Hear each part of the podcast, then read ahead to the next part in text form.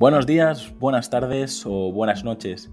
Bienvenidos a En Persona, el podcast donde entrevisto a emprendedores, empresarios y personas que he conocido, que me han acompañado o influenciado durante mi formación o mi carrera profesional. No sé si estarás en el coche, paseando el perro, lavando los platos o en el gimnasio.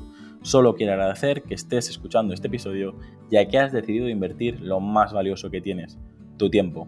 Antes de dar paso a la entrevista, me gustaría comentarte que para mí es muy importante conocer tu opinión sobre el podcast, así que si quieres ayudarme, escríbeme al formulario que encontrarás en llamapuyolcayón.com barra contacto.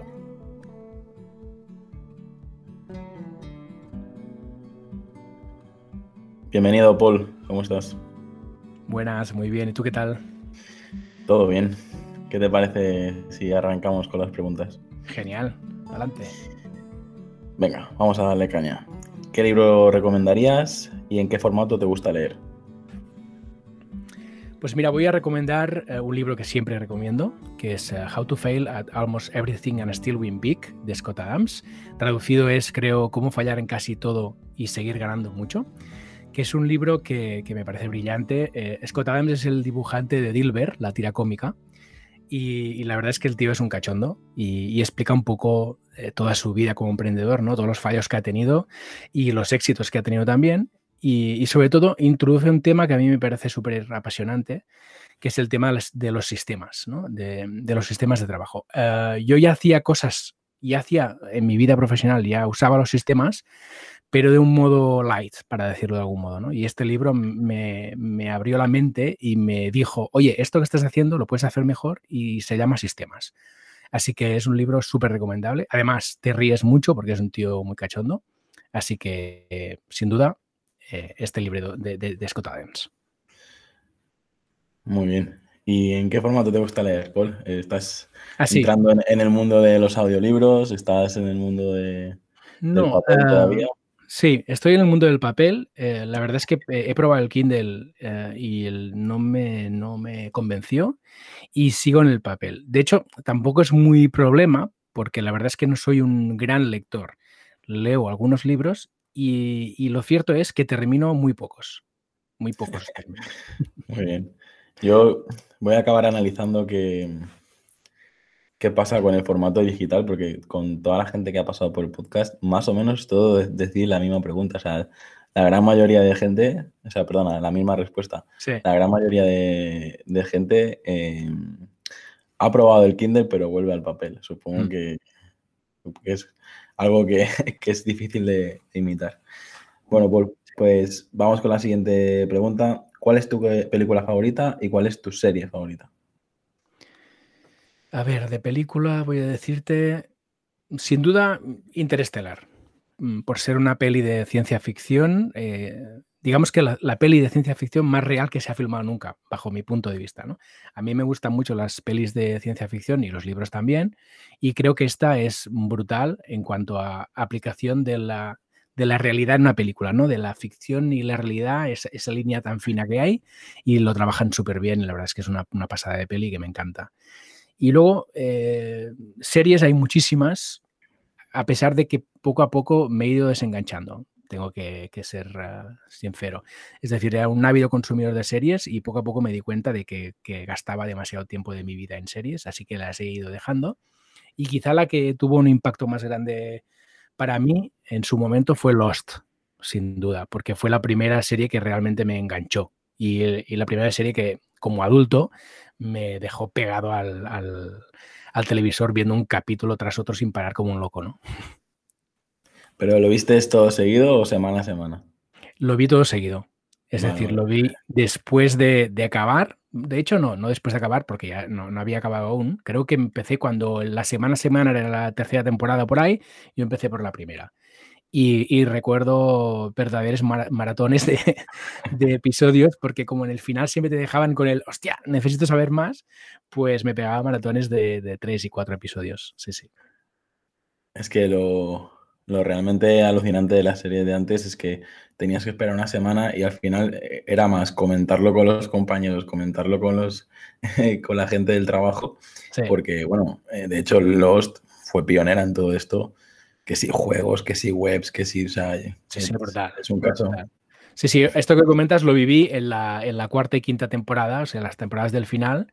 Creo que al final fueron, no sé si cinco o seis, no recuerdo bien, ¿eh? la verdad es que soy muy malo yo para esas cosas, pero sí que en las últimas temporadas sí que pude hacer el semana a semana.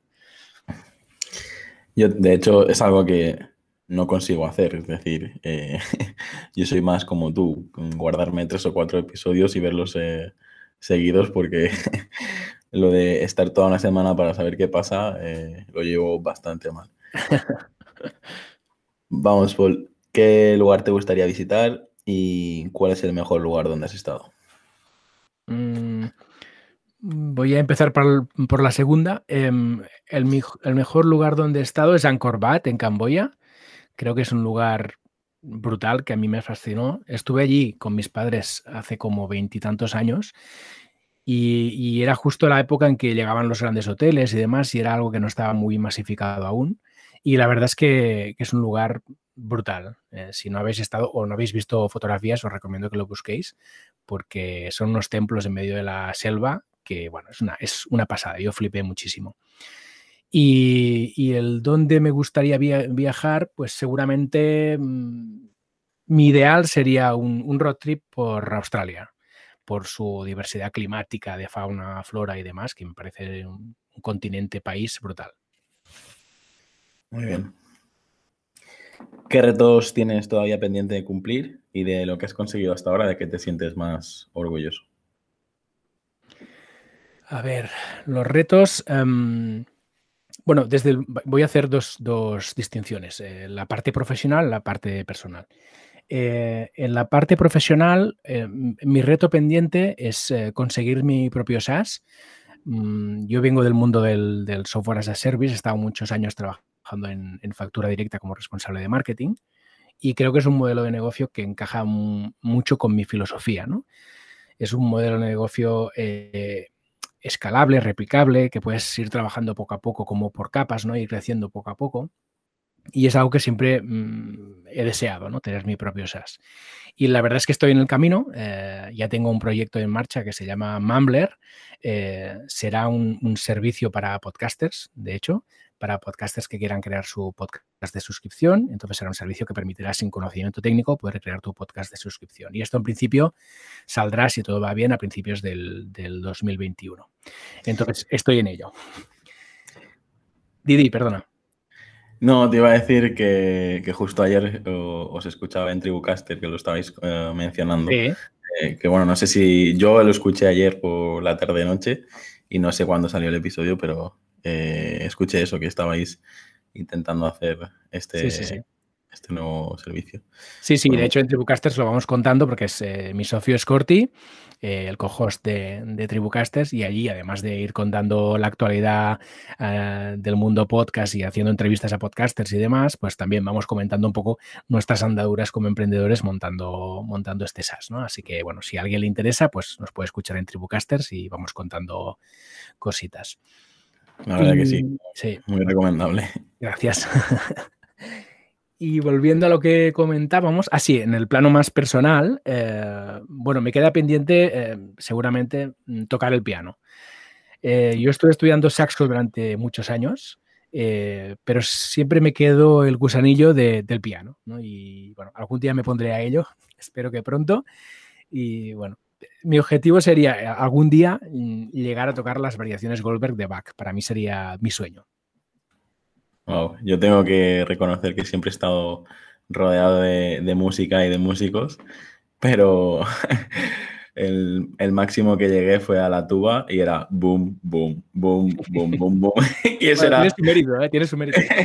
eso era mi mayor aportación. Bueno, yo cuando conseguí leer eh, partituras en clave de Fa, me mm. dije, aquí ya nadie me para. Luego empezó, empezaron exámenes, carrera universitaria y ya eh, lo abandoné, lo abandoné un poco este hobby, pero la verdad es, un es un mundo que apasionante, pero también eh, yo tengo gente a mi alrededor que, toca no sé cuántos instrumentos y simplemente es, eh, de oídas es capaz de, de, tocar esa canción mm. y ya te digo, para mí es imposible. O sea, soy arrítmico total. Y ahora lo veo con mi hijo, que el pobre va por el mismo camino. Que le pone una canción y hace el palo como yo. Le ha salido el gen, el gen de, arrítmico, ¿no? No, pero la verdad es que en el, enseñamiento de música yo también lo he vivido con mis hijas que, que también han tocado instrumentos. A veces creo que se, comete el error de intentar que, los niños eh, sean músicos profesionales, cuando en realidad igual deberían de enseñarles a disfrutar de la música un poco más, ¿no? Entonces, a veces tienes la sensación de que la enseñanza de música en escuelas de música sigue siendo, sigue siendo como muy tradicional, en lugar de, eso que comentabas tú, ¿no? De enseñarles a disfrutar, de vivir la música, tocar de oídas, eh, bueno, eh, entender que aprender un instrumento igual no es para que te quieras dedicar a ser músico profesional, sino que es para disfrutar un poco más de, tu vida. De, poder tener un grupo de música cuando eres adolescente, de poder disfrutar en casa tocando. Entonces, creo que este aspecto es algo que, en el que deberían mejorar sin duda, en general, las escuelas de música. Sí, creo que es, es algo igual que el practicar eh, deporte que te desarrolla físicamente, eh, tocar un instrumento como mínimo, valorar la música, que hay mucha, mucha gente que, directamente no, no le tiene tanto aprecio, no la valora. Cuando estás eh, eh, de pequeño en ese mundo, luego lo ves con otros ojos. Y ahora me acabo de recordar, pues eso, la primera banda con, los, con los amigos y, tal, que al final eh, tocabas Oliver y Benji, Dragon Ball, Tetris y, poco, y poco, más. Pero, los clásicos, los clásicos. Pero esas tardes ya eh, no, no, las quita nadie, ¿sabes? Claro, claro. Bueno, pues voy a reconducir un poco la entrevista porque si no me pongo. Pues vamos, me pongo, vamos. Me pongo nostálgico y, al final la gente quiere conocerte a ti. ¿Qué te gusta hacer con el tiempo libre y con qué te pasa el tiempo volando, Paul?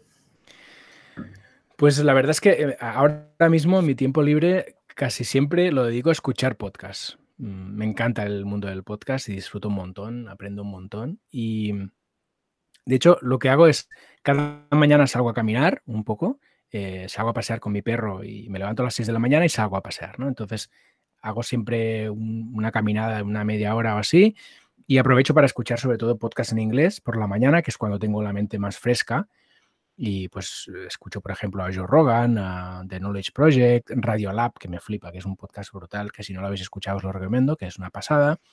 Y, y entonces durante el día, algunos momentos que tengo libre o que estoy haciendo eh, tareas como cocinar, por ejemplo, que no requieren que esté, que pueda estar escuchando podcast, pues me escucho podcast más en, español, ¿no? Y aquí pues escucho, no sé, desde Elon de, Alex Barredo, a, en Digital de Corti, Quédate con el Cambio, Kaizen, El Estoico, que es un podcast que recomiendo muchísimo.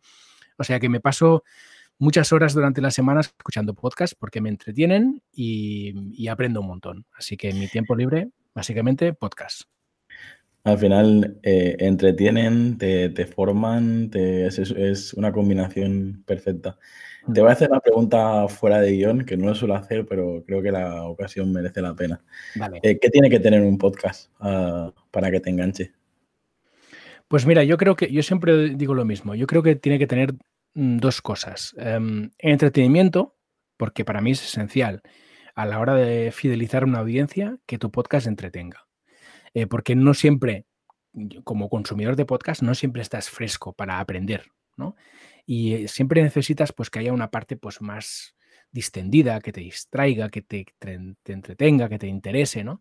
Entonces, para mí los dos ingredientes son, por una parte, entretener y por la otra parte, dar valor, es decir, dar aprendizaje. Entonces, si buscamos la combinación entre ambas cosas, yo creo que es una fórmula que funciona mucho. ¿Conoces a Callete y Vende de Gerardo Rodríguez? Sí, me han hablado de él, aún no lo he escuchado. Lo tengo pendiente. Lo, lo entrevisté aquí en el podcast y creo que define un poco lo que, lo que acabas de comentar, porque al final te hace una masterclass sobre ventas, pero no sé, hay episodios que, por ejemplo, te junta eh, las ventas según eh, Mohamed Tari o las ventas según Jackie Chan o según Bruce Lee o según, eh, no sé, hace capítulos súper originales que se le ocurran un montón. Y yo en los primeros episodios decía, yo no me, no me, o sea, me costaba un montón, sobre todo por la manera de hablar que tienen en, en, México, porque cambia bastante. Y, Y al final te enganchas por eso, por lo que tú dices, porque te estás entre entretiene, pero a la vez estás aprendiendo sobre, sobre ventas. Y bueno, eh, ya, ya lo comenté cuando lo entrevisté aquí, que estuvimos una horita hablando, pero como tú estás muy metido en, los podcasts de habla hispana y tal, pues creo que eh, es, es un, buen candidato a tener en cuenta. Qué bueno, pues, pues eh, mira, ya, ya la sumo, tu recomendación la sumo a las que me han llegado por otras partes y lo tengo en cola, así que lo voy, lo voy a meter arriba de la cola. Muy bien. Paul, ¿cuál es tu mayor virtud y cuál es tu mayor defecto? Uf. Mm, a ver, como mm, virtud voy a decir, creo que la mayor es la resiliencia y el pragmatismo. Es decir, ante los cambios, eh, digamos que me adapto rápido y, mi cerebro siempre está pensando ya en cómo lo solucionamos, ¿no? Cómo salimos de cualquier problema que se genere o cómo buscamos soluciones y avanzamos hacia adelante. Creo que siempre ha sido mi principal virtud. Esta fluidez, ¿no? De adaptarse a la situación siempre. Y, digamos que el defecto igual es casi el mismo, ¿no? Porque em, digamos que yo soy, gracias a esta resiliencia y este pragmatismo que tengo dentro de mí, ¿no? Yo siempre voy buscando la solución a las cosas. Y a veces la gente que tienes alrededor no es tan, no es, tan resiliente, no, no, fluye tanto y a veces lo único que quieren es que les escuches, por ejemplo, ¿no? O, o reflexionar sobre un problema. Y a mí, por ejemplo, me, cuesta un montón escuchar. Esto lo sufre mi mujer muchísimo porque soy muy mal escuchador, muy malo. Todo el día escuchando podcast y luego no sabes escuchar. Eso es. Eso es. Eso es digno de analizar, ¿eh? Daría para psicoanálisis. ¿Qué vicio tienes que nos puedas confesar? Uy, Hombre, algo que, algo que me encanta son los pepinillos en vinagre. me chiflan, me chiflan. no sé, no, tengo explicación para ello, pero la verdad es que me encantan. Y, nada, me gusta mucho el vinagre en general, para todo, pero los pepinillos en vinagre son mi perdición. Sí, sí.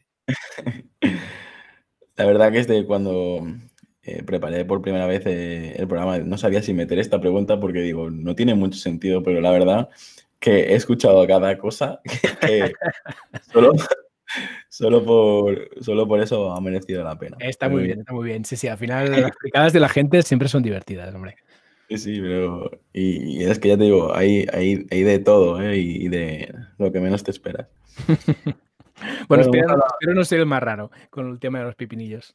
No, que va, o sea, aquí hay gente que, a ver, están los clásicos del chocolate, mm. eh, incluso temas de videojuegos o tal, pero luego está el, que se muerde las uñas, el que come cosas raras, ¿sabes? Combinaciones extrañas, ¿no? Sí. Hemos hablado un poquito de, música Paul. Ahora mm. quiero que nos comentes qué grupo o qué canción te pones a, a todo volumen para, cargarte las pilas. Ostras. Eh, muchas. A mí, me gusta mucho la música que, me anime y sobre todo que me, haga reír y también que me haga cantar. Eh, creo que, no hay muchos grupos que reúnan estos tres, estas tres condiciones, pero, pero algunos hay y estos son los que me chiflan más. Pero si tengo que decirte una canción, quizá te diría Friday I'm in Love de The Cure porque, bueno, me recuerda que, deberíamos de vivir cada día como si fuera viernes, ¿no? Que es un poco el espíritu de la, canción.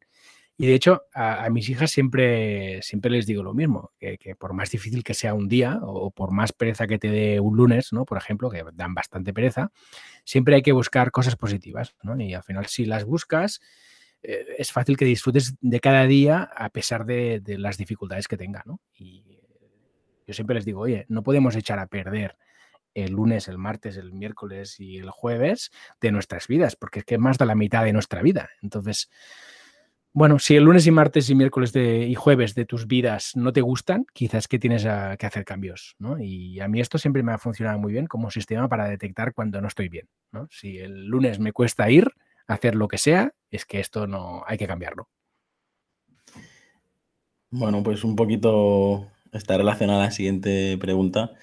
¿Qué es para ti la, felicidad? Eh, es otra de las preguntas que más cuesta responder, pero también, es, también es una de las más interesantes porque sí que hay invitados que lo tienen muy claro y, hay otros invitados pues que todavía están en el camino de, encontrarla, ¿no? O en tu caso, eh, ¿qué dirías si tuvieras que eh, crear una definición de felicidad propia? Eh, ¿Cuál sería?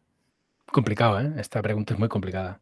No tengo la respuesta, mm, una respuesta clara, yo creo que estoy en ello, pero quizá diría em, que para mí tiene mucho que ver con vivir en el presente.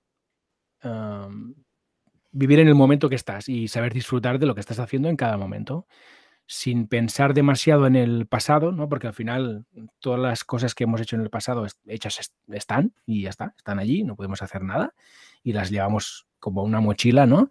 Pero no sirve de nada pensar hacia atrás y, dar vueltas a las cosas que hiciste o no hiciste. Y, tampoco pensar mucho en el futuro, porque al final el futuro es algo que no controlamos y que sí podemos un poco dirigir estratégicamente algunas cosas, pero que no depende 100% de nosotros. En cambio, lo que estás haciendo ahora, en este momento, el día en el que vives, sí depende de ti y la actitud y, cómo vives lo que estás haciendo hoy, sí depende de ti. Entonces, yo creo que para mí felicidad es disfrutar del, momento, del hoy, sin pensar en el pasado y sin pensar en el futuro. Te diría eso. Muy bien, pues eh, lo firmo. A ver si, Genial. somos capaces, porque es verdad que muchas veces acabamos preocupándonos por el pasado, preocupándonos por el futuro. Sí es complicado, es complicado, ¿eh? no, no, no, quiere decir que lo haga bien yo. ¿eh? Es decir, yo creo que esto es la felicidad para mí, pero no quiere decir que yo lo haga 100% bien. Es un ejercicio que yo desde hace tiempo intento hacer, que es que cuando en mi mente aparecen cosas del pasado, es, es oye, oye, quítate esto y céntrate en lo de hoy. Cuando aparecen cosas del futuro, lo mismo, oye, oye, fuera y céntrate en lo que estás haciendo ahora y disfruta lo que estás haciendo ahora, ¿no? Y creo que, ser capaces de, disfrutar de las pequeñas cosas de cada día es lo que mm, para mí se acerca más a la felicidad. Y bueno, en esto estamos. Hay que ejercitarlo, hay que entrenar. ¿eh?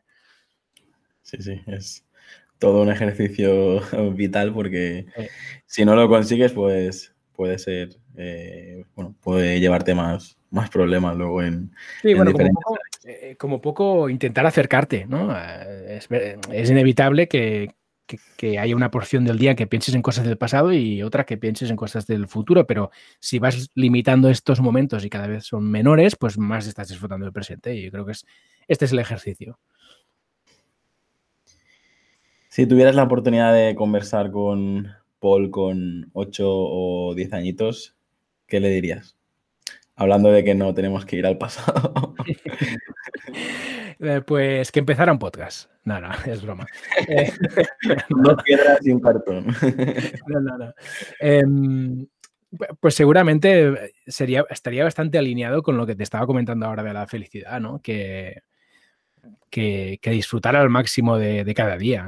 Eh, y, que, y, también que aprenda a disfrutar de la, de la, normalidad y la rutina, ¿no? Que a veces es algo el tema de la rutina es algo que está muy. se ha maltratado mucho, yo creo. Eh, eh, y, se usa como una cosa peyorativa, ¿no? En la rutina, algo como monótono, aburrido, pero la rutina también puede ser muy agradable y de hecho es, es algo que a mí personalmente la rutina me ha servido para liberar mi mente. Es decir, si yo, si yo tengo una rutina, un sistema diario, ¿no? Una rutina, algo que hago de forma repetida, es algo que no tengo que pensar.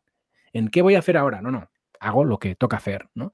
Y entonces libero mi espacio y mi energía de, cerebro que tengo cada día para otras cosas, ¿no? Eh, y es algo que a mí mm, creo que, tendríamos que valorar más la rutina, ¿no? Y que es algo que aporta cosas, cosas perdón, muy buenas. Entonces, bueno, quizá le diría eso, que, que disfrute de la normalidad y de la rutina como algo que a veces no valoramos hasta que, muchas veces, hasta que no lo perdemos, de hecho.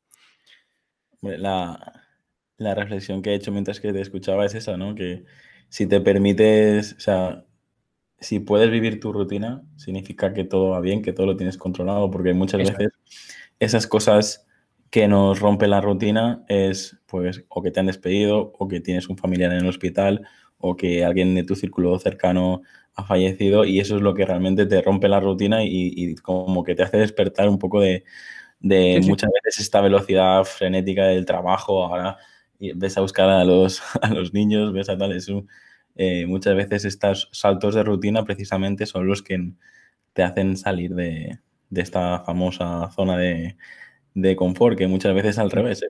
O sea, es, nuestra zona de, confort es, la rutina y por muy complicada que, eh, que sea nuestra rutina, siempre es mejor que lo que va a venir, ¿sabes? Y bueno, tampoco me quiero poner filosófico porque no es nuestro campo, nosotros somos más de, marketing, pero bueno, que, es algo que se tiene como mínimo pensar alguna vez. Eh, sí, sí, porque es lo que dices tú, te das cuenta entonces cuando pasa algo grave, ¿no? Cuando, tú, estás enfermo o alguien de los tuyos está enfermo, entonces valoras la rutina y dices, ay, qué bien estaba. Coño, mm, perdón de la palabra, pero vamos a darnos cuenta de lo bueno de nuestro día a día antes de que suceda algo malo, ¿no? Hagamos de este ejercicio, ¿no? De pensar en, hostia, qué bien estoy. Y si podemos hacerlo cada día, pues mejor que mejor. Es así. La siguiente pregunta es, ¿qué mensaje te enviarías uh, a ti pues en el futuro con 70 o 80 años. No sé si, le dirías algo a, Paul de 80 años. Mm, mm, supongo que le diría que sea comprensivo, ¿no? Que al final mm, hice lo que pude en cada momento y, ya está, simplemente. De hecho, aspiro, como te dije, aspiro a que cuando tenga 80 años no esté pensando todo el día en cuando tenía 40, ¿no? Eh, entonces, espero que sea así y, aún así, si pienso en el pasado, espero que lo haga con, bueno, con benevolencia, vamos a decirlo así, ¿no? La ventaja que tienes tú frente a los demás es que te, pondrás, te podrás empezar a escuchar tus, tus podcasts de 2020. Ah, y, mucha gente no puede hacer eso. Sí, sí, sí. Aunque tengo que confesar que cuando escucho los de hace tres años ya pienso, madre mía, las cosas que decías y cómo lo decías. O sea, que no quiero pensar qué pasará dentro de 40. Pero sí, sí. Es, así, ¿no? O sea, a mí me está pasando ahora, he empezado el canal de YouTube, hace un año empecé el tema del podcast. Siempre tienes esta sensación de el maldito, uh, ¿cómo se llama? El síndrome del impostor. Sí, sí, pero, pero tú realmente eres el mejor para entrevistar a esta persona o para hablar sobre este tema. Bueno, pero al final, eh, después de 200 episodios, pues ya te saldrá mejor, ¿no? Eh, Correcto, gracias. Yo a, veces pido disculpas a, la audiencia porque los que nos escuchan desde el principio, pues sí que ven la, evolución y han tenido que escuchar cada cosa que... bueno, pero bueno, luego son los que los que se acaban convirtiendo en, mecenas y los que valoran un poco eh, esta evolución, ¿no? Claro que sí, claro que sí. Te, voy a hacer otra pregunta trampa y voy a, usar un poco de, del conocimiento que tienes en el mundo del podcasting. Eh, la pregunta que te había hecho ahora, que estaba un poco más centrada en el futuro, eh, la primera parte no te la he dicho y es cómo será el futuro, ¿vale? Pero más que hablemos sobre la vida laboral, más que hablemos sobre robótica, medio ambiente y tal. Eh, ¿Cuál es el futuro del podcasting para Paul Rodríguez? Bueno, yo creo que sin duda estamos en un momento apasionante porque el mundo del podcasting está evolucionando muchísimo y yo creo que en los próximos años lo que veremos es una evolución del podcast hacia, hacia lo que ha sido el cine, hacia lo que ha sido las series de televisión, es decir, hacia una industria muy potente donde habrá pues estrellas, habrá ah, programas míticos, habrá programas de todos los niveles, ¿no? Desde el más profesional que, gana millones cada año hasta el amateur, ¿no? Y que habrá muchísima diversidad de podcasts, mucha riqueza y cada vez ah, más contenidos de calidad. Y alineado con, con esto, pues si se genera una industria, mm, habrá más dinero y eso va a significar que se van a generar también más posibilidades profesionales. Ya estamos viendo ahora que hay algunos podcasters que se pueden dedicar a esto profesionalmente, estamos viendo que hay productoras de podcasting, estamos viendo que, surgen productoras, redes de podcast, es decir, habrá nuevos trabajos que van a salir en el mundo del, podcast y nuevas oportunidades súper importantes. ¿no?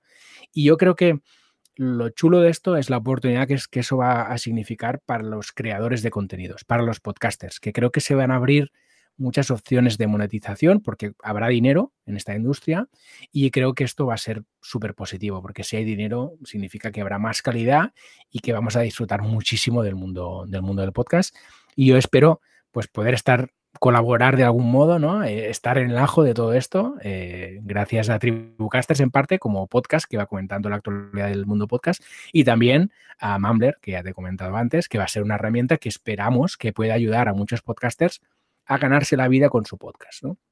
Un poco la filosofía de Mumbler es, es intentar que los podcasts, eh, es decir, que los podcasters puedan construir un negocio con su podcast y que el propio contenido del podcast merezca una suscripción queremos alejarnos un poco del concepto de donación de Patreon, por ejemplo, ¿no? Porque al final entendemos que, como en todo, cuando tú das valor, cuando das un servicio, es justo que te paguen por ello.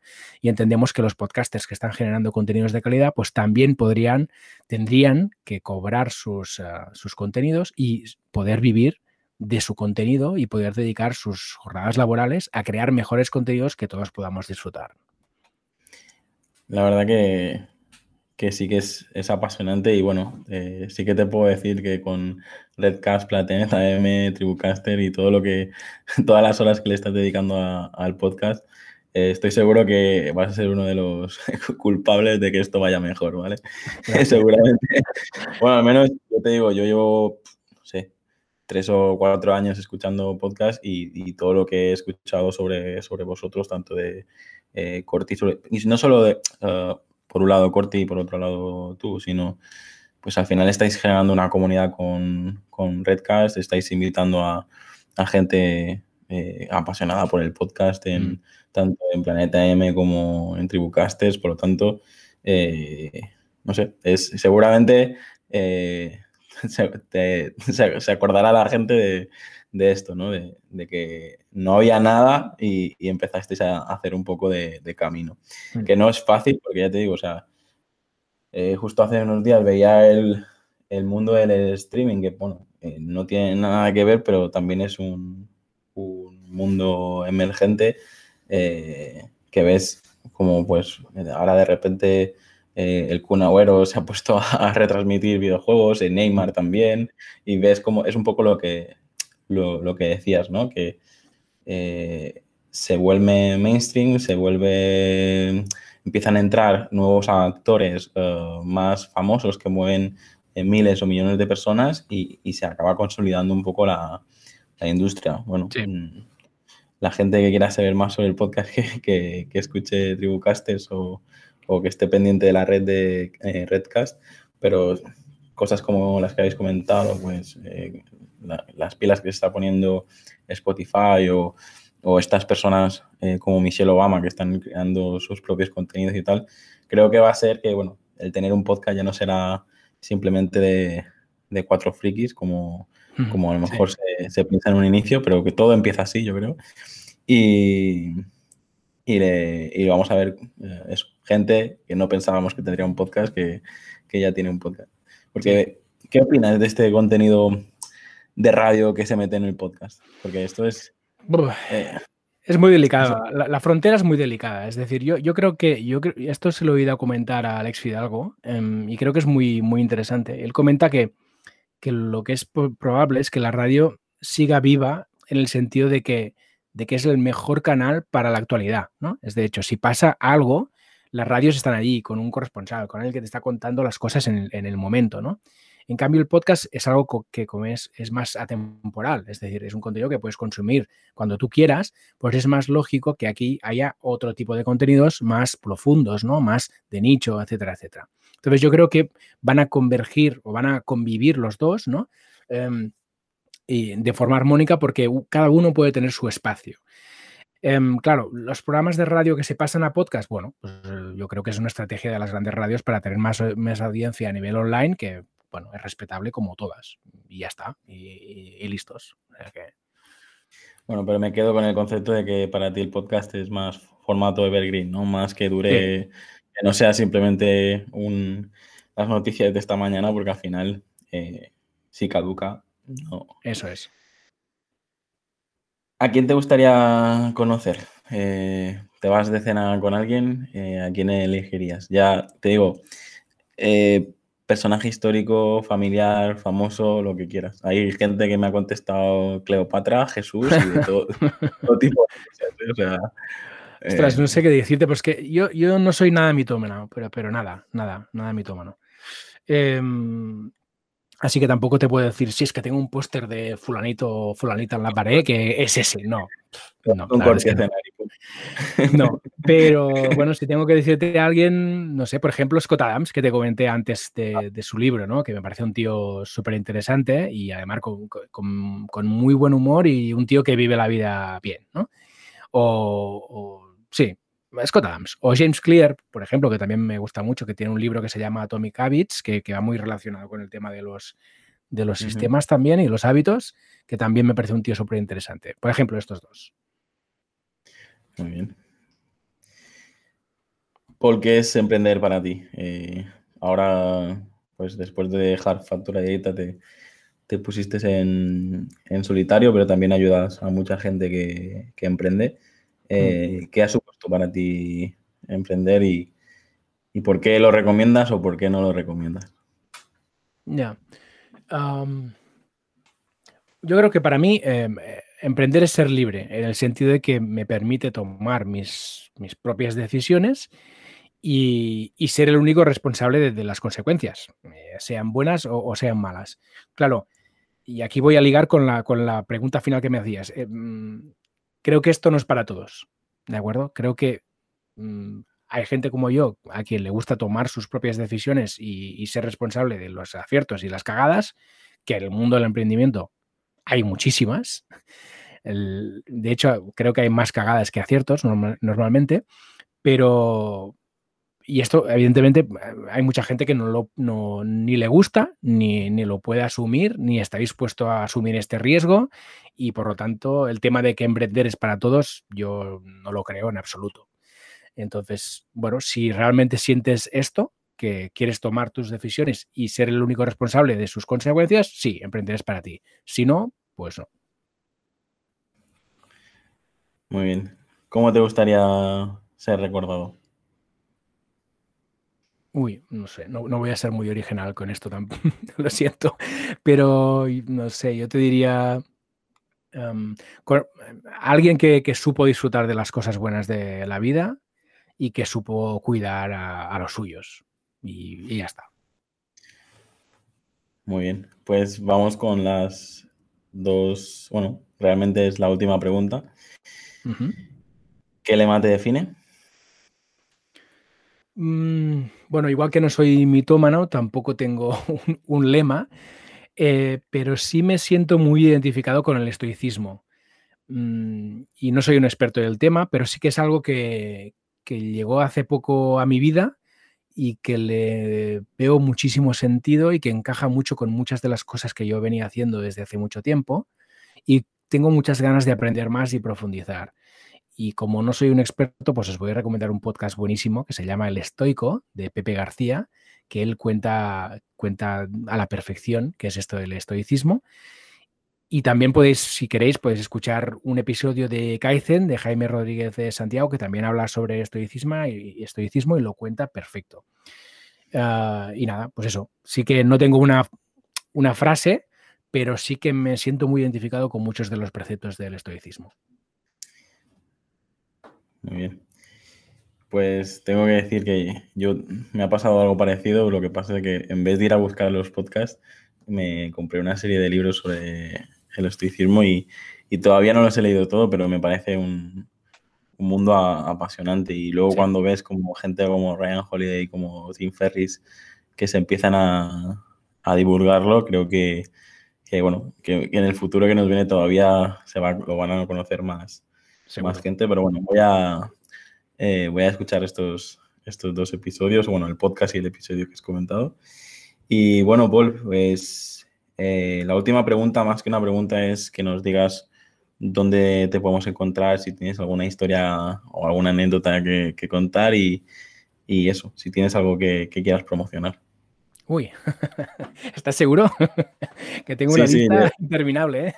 Bueno, dale caña, el tiempo lo marcas tú. Yo antes de que antes de, despedirnos sí que te diré que eh, creo que estuve eh, trabajando en, o sea, trabajando. Contraté factura directa por escuchar un episodio tuyo con Joan Boluda o algo así, puede ser. Y empecé a, a seguirte desde hace ya unos, unos años y, y, para mí ha sido un placer tenerte aquí en el podcast porque tenía, tenía ganas de, de, de, desvirtualizarnos un poquito porque al final nos estamos desvirtualizando, pero como mínimo sí que nos, eh, nos ponemos cara y, y, hablamos un buen rato. Y ya te digo, eh, para agradecerte este tiempo que has estado aquí con nosotros, por mí como si te quedas 15 minutos hablando de, de todos tus proyectos y negocios. Luego otra cosa es que ellos eh, le den pause. Ah, sí, sí, no, aquí cada uno que haga lo que quiera. Pues un placer y, y gracias por, por seguirme, te lo agradezco un montón. Y está muy bien desvirtualizarnos porque al final es lo que decías, nos vamos viendo en internet, vamos, eh, vamos retuiteando cosas, vamos comentando cosas, compartiendo cosas, pero va, va bien también vernos las caras, ¿no? Um, pues no sé, muchas cosas. Eh, creo que han ido saliendo durante todo el episodio, pero sí, bueno, para, para poner un poco más de énfasis.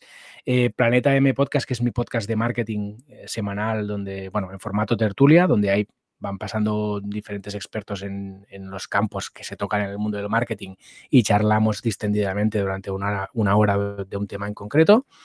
Luego tengo Tribucasters, que ha salido por aquí, que es un podcast sobre, sobre podcasting y sobre todo sobre las novedades del mundo del podcast y sobre la industria del podcast, ¿no? Del negocio que hay detrás de, del mundo del podcast donde también pues entrevistamos a agentes, a podcasters y agentes relevantes dentro del mundo podcast eh, en español. Así que todos invitados a pasaros por allí. También está Redcast, que lo has comentado tú, que es una red de podcast eh, del mundo digital, donde hay ya creo que somos ya 13 podcasts relacionados con el mundo del marketing y el negocio online. Eh, si os queréis pasar por redcast.es, pues podéis ver ahí todos los podcasts que, que, están en la red. Y finalmente, pues el tema de Mambler, que ya hemos comentado durante toda la entrevista. Si queréis estar al tanto un poco de las andaduras creando esta, esta, este negocio, pues podéis escuchar Tribucasters, que cada semana pues vamos contando algún detallito de todo el proceso que estamos siguiendo y estás más que invitados a escuchar el, el podcast. Y creo que no me dejo nada. Bueno, sí, me podéis seguir en Twitter si queréis. Paul Rodríguez Riu, todo junto, Paul Rodríguez Riu. Me podéis seguir en Twitter, que es donde estoy más, más activo. ¿Y tus servicios por, por con tu marca personal? ¿Ya Eso también. Traba sí, ¿Sigues sí. trabajando o, Sí, o de hecho, e, esto esta, estoy haciendo una evolución aquí, que es, eh, como ves, voy ampliando mi catálogo de proyectos propios. Um, además de los que he comentado aquí, también tengo un, tengo un membership site con mi mujer, eh, tengo un, una web de nicho del mundo de las campers, o sea, tengo varios proyectos propios y lo que estoy haciendo es compaginar eh, mis servicios como consultor, sobre todo de marketing enfocado a negocios de suscripción, a memberships, con todos los proyectos propios. Y poco a poco los proyectos propios van van ganando porcentaje, ¿no? Y la intención es que llegue un momento que, que me pueda centrar en los proyectos y no, no, dar servicios. Pero bueno, estoy en el proceso, ¿no? Poco a poco voy, voy, voy haciendo evolucionar este porcentaje y espero que algún día pues, pueda dedicar el 100% de mi tiempo a mis propios proyectos. Pues espero que, que sí, Paul. Pues una vez más, súper agradecido por dedicarnos estos minutos. Y nada, a ver si, si a partir de ahora pues eh, nos vemos un poquito más por, por redes y, y nada, eh, a ver si, si le pones nota a este episodio y, y te gusta cómo, cómo queda. Eh, Paul, Seguro. un abrazo y, y nos, vemos, nos vemos pronto. Un placer, un abrazo. Hasta aquí el episodio de hoy. Si te ha gustado la entrevista, no olvides compartirla en redes sociales y valorar el podcast en iTunes, Evox o Spotify para llegar a mucha más gente. Recuerda, para enviarme tu opinión sobre el podcast, escríbeme al formulario que encontrarás en llamopuyolcanchon.com barra contacto. Encuentra este y todos los demás capítulos en enpersona.com.